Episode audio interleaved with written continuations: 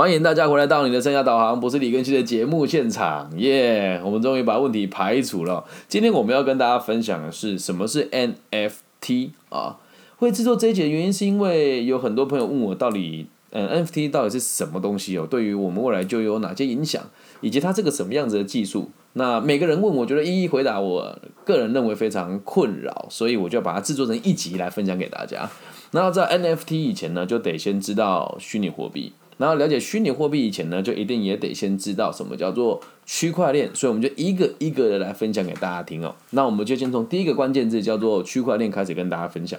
就以往我们存放资料的时候啊，都是存放在某一个云端伺服器当中。那你可能很难很难理解，就像我们现在使用这些各个不同的平台啊，网易云啊，然后这个 Facebook 啦、YouTube 啦，然后 IG 啊等等等等的这些地方啊。我们所使用的这些东西都是存放在某一个具体的大型的资料库里面，它就所谓的这个云端伺服器。那以往都会聚集在同一个伺服器当中。那聚在那个伺服器当中的时候呢，有可能伺服器会坏掉。那如果坏掉，这风险就很高嘛。然后再来还有一点是，因为这个伺服器所需要的资金成本相当高，所以都会被所谓的财团跟某些有心人士把它掌控下来。于是就延伸出一个新的技术，是诶，希望我们可以分分散这个储存记录的风险。一方面也是希望我们不要都透过集权的这个统治跟资源的分配。所以呢，就发展出这个所谓区块链的技术啦。那区块链的技术就是使用我们每个人的电脑跟个人使用的这些。这个硬体、手机等等的来进行记录的动作。就以往我们在银行做交易的时候呢，都是哎我做了交易，然后我的交易内容会被存到一个这个云端当中。那以往都是这么做的。那现在的做法是修改成是，假设我也在这个虚拟货币的这个区块链里面的话呢，如果我要做交易。就是说，我要给谁谁谁多少钱？那这个讯息一传出去之后呢，我们就会有所谓的链链上的概念。什么叫链呢？链就是呃，我比如说跟你跟 A，你跟 B，你跟 C，你跟 D，好，四个人。那你跟 A 要传钱给你，你跟 Z。那这时候我要传给你跟 Z 的时候，就是所有参与这个这个所谓的区块链技术的朋友，用你所分享的软体就会记录你跟 A 要传给你跟 Z 一个虚拟货币。好，这个就是所谓的。区块链啊，把记忆体分散到每个不同的人的软硬体当中。那使用这个技术之后，你要大家愿意投入嘛？那大家如果要愿意投入的话，要怎么鼓励大家投入呢？这时候就会说，就会产生所谓的虚拟货币啦。我们要鼓励大家来参与我们这样子的记录的方式，哦，就是参与这个记账的的逻辑。我先讲哦，这个这套说法是别人整理出来的。等一下时间时间如果足够，我会跟大家讲它的漏洞在什么地方哦。那它这么进行了之后啊。如果你要参与他的记账过程，你就一定得得到好处嘛，不然谁愿意来记账呢？这时候就是所谓的挖矿了。我用我的电脑或是某一些硬体来分散这个记忆体的空间，或是来加入这个记账的逻辑，这时候我就可以拿到所谓的虚拟货币啦。好，就要讲第二个专有名词，就叫虚拟货币哦。那虚拟货币这个东西是怎么来的呢？呃。就是理论上来讲是为了区块链而存在，但实际上它的价格其实有的也是高的很离谱啦。就以我们大家所知道这个比特币跟以太币，它的价格其实也都是蛮惊人的哦。那你说为什么有那么多人最近在趋之若鹜跟使用呢？还有为什么各个不同的？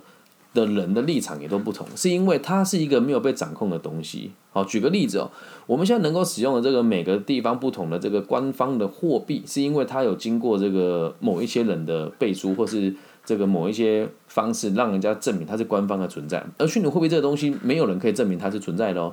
所以，人有的人使用它是来做一些非法的交易，而且在使用它交易的时候不会发生记录，这一点很重要。来，什么叫不会发生记录哦？今天如果我要汇钱给你。我一定会汇到你银行户头，而你的银行户头里面呢，上面就一定会有相关的资讯。就比如说，你要从其世界各地汇钱给我，在台湾的李庚希，你一定会看到我的，你看不到，但银行端你会知道这个钱是给谁的，然后这个人的收入大概有多少，然后他的这个紧急联络人是谁，然后住在什么地方，银行都是知道。所以我们使用这些交易，基本上来说，它是没有任何的隐私的哦。那经过虚拟货币这个这个东西来做的话，你们我如果有机会做到这个交易，它就是一个线上的钱包。所以只是一个乱码，而这个乱码可以证明拥有哪一些资产。那这个用证明这个资产是你的这个技术，就是我们等一下要讲的这个下一个关键字叫 NFT。那虚拟货币我们再花一点时间哦。你现在如果在台湾买虚拟货买比特币，跟你在马来西亚买比特币的价格是不一样的。而这个价格是谁决定的？就是交易所啊。那交易所的逻辑也很有趣哦。我们在台湾买股票，啊，我们刚刚有我们如果买股票，给大家四个选项。正常来讲，你会跟谁买？一银行，二券商，三公司，四是路人。来，一银行，二券商，三是公司，四是路人。你会选哪一个？让你思考一下哈。三秒，两秒，一秒，是路人。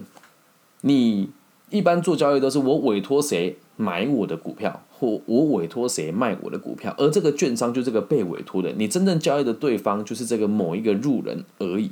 而在任何地方做这个交易，它都是撮合的，而且它会有很多佐证的方式。有机会再跟大家谈啊，就是我们在发行股票会有所谓的财务报表，我以前就是做财务报表的人啊。那还有一点是。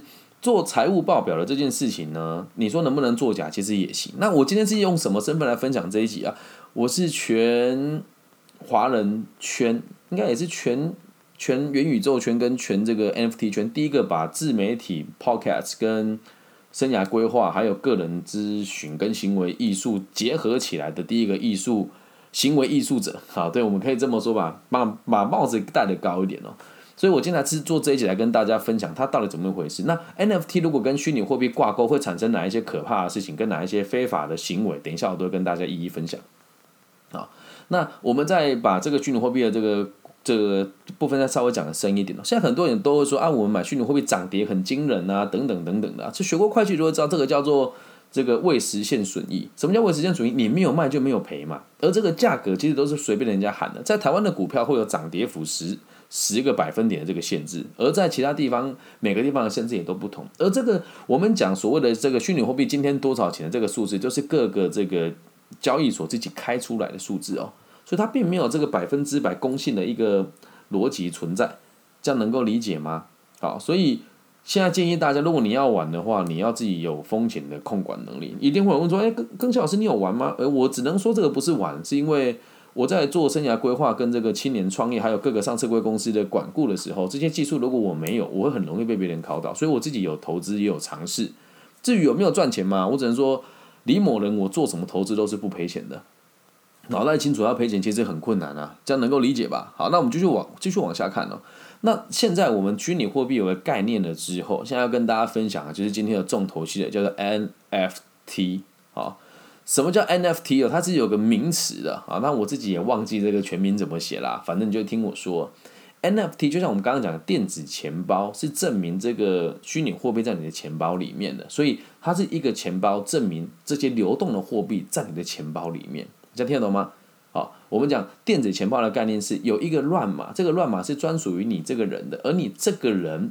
所拥有的这个在链上流动的这个虚拟货币，哪一些是你的，就会记录在这个钱包当中。而 NFT 哦，是大相信大家都有听过元宇宙嘛，就是接下来我们诶所谓的这个虚拟实境的这个网络世界。简单的说啊，就是要证明在虚拟世界的某一个东西是属于你的，就是 NFT 的技术了。目前在假设你在台湾，好，假设今天你在听这个节目的你是我的老婆，那你要怎么证明你是我老婆？这时候就会有这个结婚证啊，或者这个身份证啊，里面就会写说，哎，配偶是谁，或是或这个所谓的结婚证书啦。那如果你就要证明这个房子是你的，就会有房契跟地契嘛，啊，那如果你要证明网络上的某一个东西是你的，这就是一个新的技术，就叫 NFT，这样能够了解吧？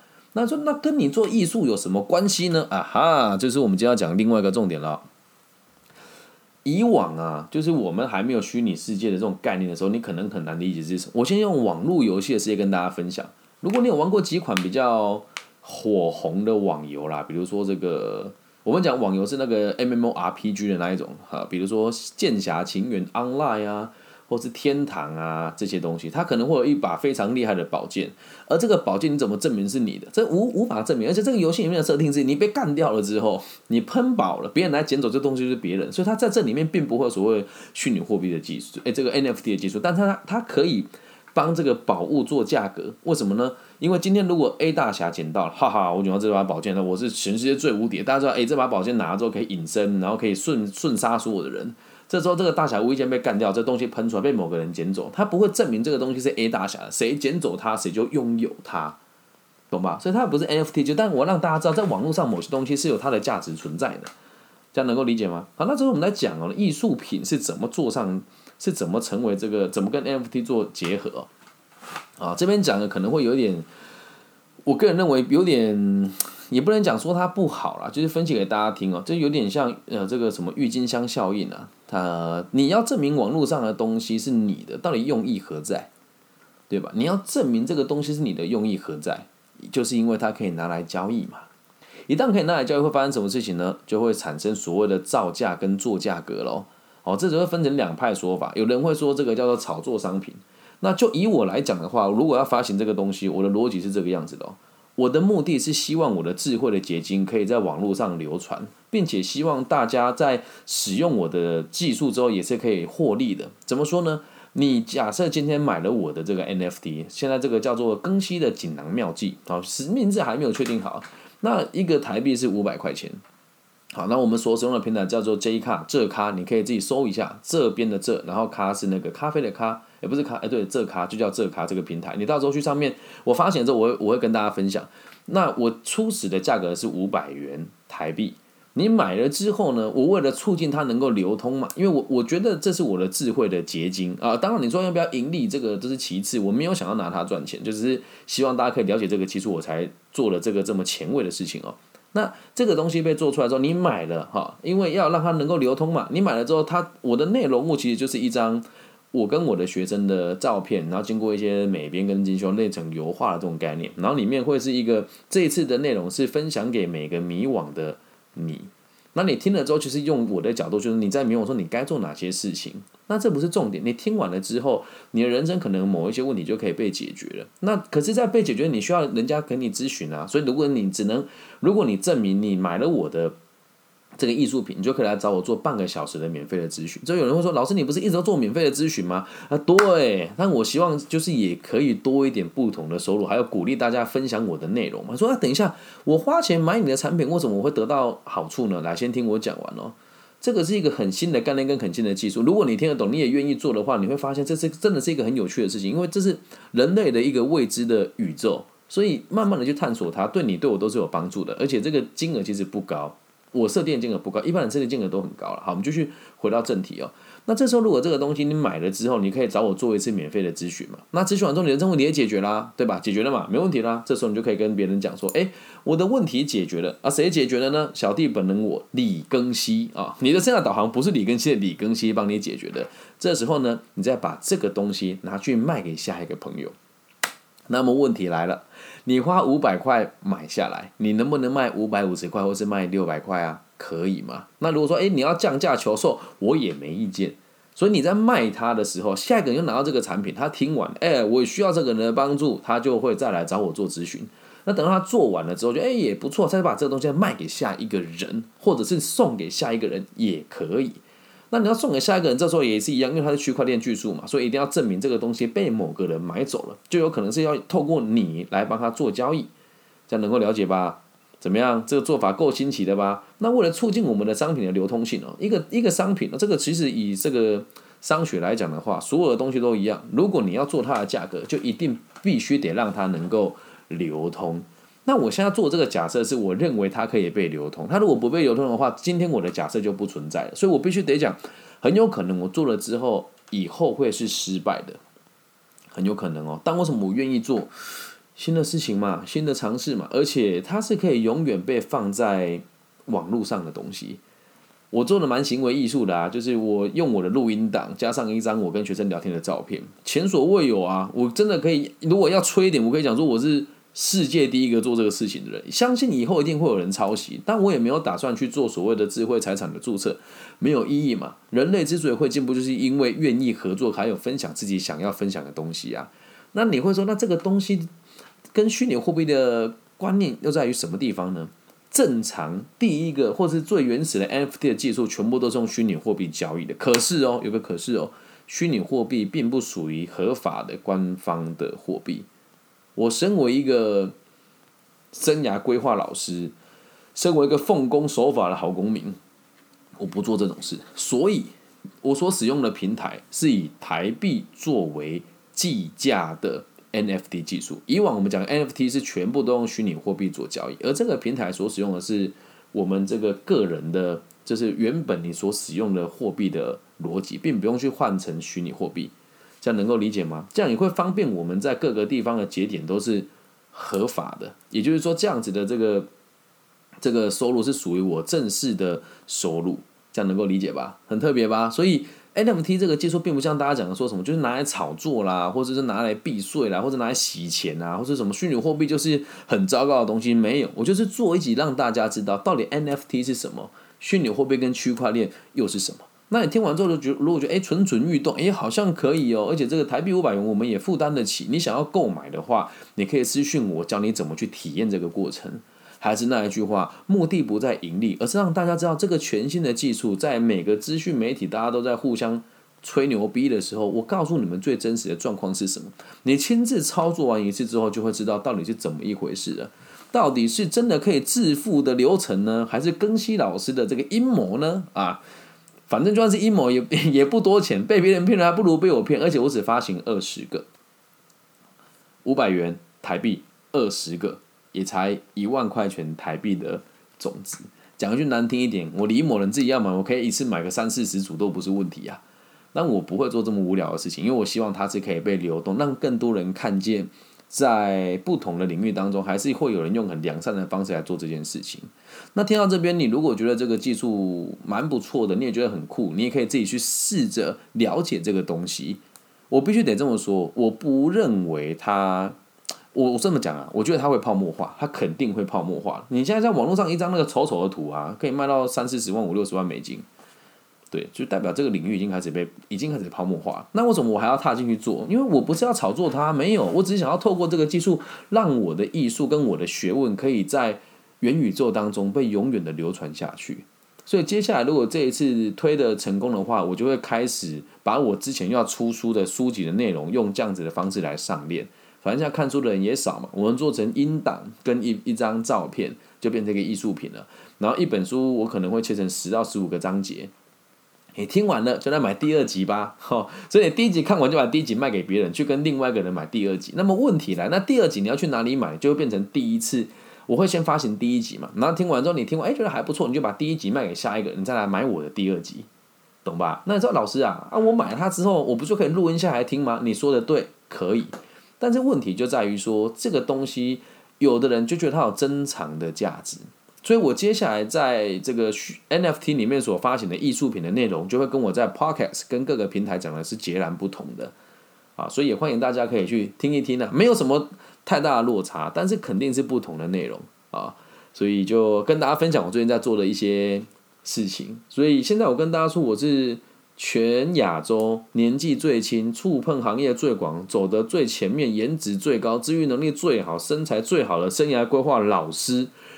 如果你不认同，那就拜托你找一个比我优秀的人来让我学习。那如果你也认同了，麻烦你在 这样讲有点不要脸了，就是麻烦你在各个平台当中帮我标记我分享暗赞，说他是全亚洲最杰出的生涯规划老师，可以吗？拜托大家啦！啊，前几天我在淡江大学演讲的时候，因为这个问题，很多人就是问号或是蒙圈。这是两个小时之前，两个小时后，全班的同学都认为我是全亚洲最棒的生涯规划老师，所以，对啊，就跟大家分享了，这样有听懂了吗？什么是区块链？什么是虚拟货币？什么是 NFT？以后如果还有同学问你，就把这一集放给大家听，这样了解吗？以上就是这集全部的内容啦，希望大家喜欢。如果你是大陆区的朋友，可以在网易云帮我分享、按赞加订阅。网易云上面的频道，每一集我的平均播出是九万六千次，惊人吧？然后我现在在台湾的这个播放量是累积下载数已经突破不重复的，已经突破十万了。重复的现在是十七万，所以慢慢累积啦。我说我是全台湾流量最高的 podcast，我觉得有资格讲这句话，原因是他妈的其他同行，你把数据公布给我看啊，对吧？你又不敢。还有很多平台会直接跟我讲说，要我们推荐你就是要付钱。我是做教育嘞，我付钱给你干嘛？对吧？啊，你说他你会收的钱去讲其他烂老师的内容，我只能说恭喜你啦，那是你们的圈子的事，我也不想管。反正台湾做自媒体你也很难赚钱，但是我有赚到钱。至于怎么赚的，我就在跟大家分享。OK，那如果喜欢的话，记得帮我分享、按赞加订阅，然后拜托，如果你有看到网军在那边帮我洗一星副品的时候，就可以跟他讲一下，说可以不要这个样子嘛，可以留下本名嘛，就是不要不要造成对立啦，就是希望大家理解，在网络上你看到那些很有名的人，未必真的是有实力的人。那我用我的实力告诉大家，台湾的媒体打压我，I don't give the fucking shit，我不在意。我会继续做我做对的事情，然后在还没有被台湾某一些大资本家或是这个所谓的财团财阀掌控的市场当中，我会努力的去表现我自己，然后把我想要的交易理念分享给每一个需要的人。如果你也认同的话，请帮我分享、按赞我的频道。那如果你也心有余力的话，也欢迎你可以购买我的这个，也不能讲购买了，你可以体验一下 NFT 的这个操作的过程，因为毕竟它真的只是一个。有趣的流程而已，倒也不是真的为了赚钱，让你理解一下新的世界是怎么一回事。OK，好，那最后也希望大家可以帮我做一件事情啊，如果听了之后你很喜欢，不管在哪个平台上听到，都希望你可以持续的追踪我，然后把我的这个内容分享给需要的朋友。那我的名字叫李更新，木子李，甲乙丙丁戊己更新的更，王羲之的羲，希望我可以透过各种不同的这个管道。听到大家给我的一些建议，好，我爱你们。那这集就录到这边喽，希望我们的存在都可以让社会更加的安定。拜拜。